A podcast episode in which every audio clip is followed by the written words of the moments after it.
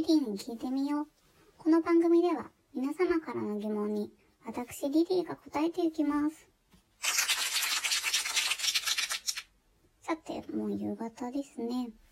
皆様どんな一日を過ごしたでしょうか？私は毎日、3日に1回かな。コンビニに行くのが楽しいです。さて、今日の質問ですね。リリーさん、毎回放送を聞いています。ありがとうございます。リリーさんは人から言われて衝撃を受けた言葉ってありますか？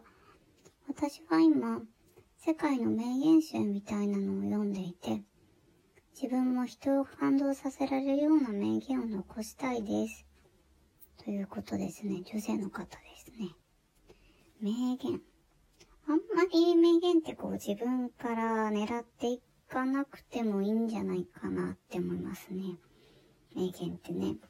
逆にこう自然と発した一言が後々名言になるというか、相手を思って発言することが大事だと思っています。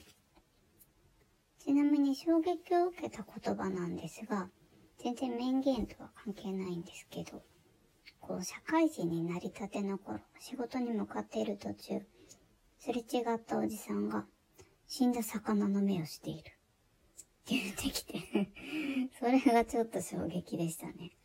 えー、って、おじさん誰？みたいな。死んだ魚？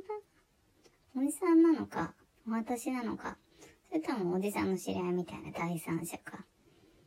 仕事始まってもその日は一日中もやもやしてましたね。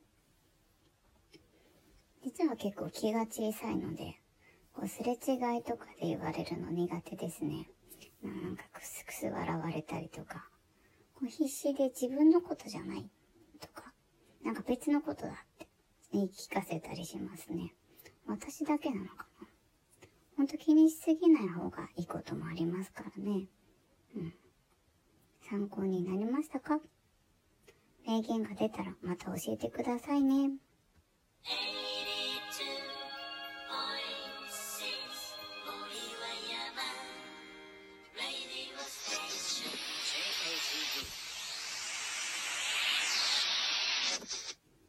そろそろお別れの時間が近づいてきました。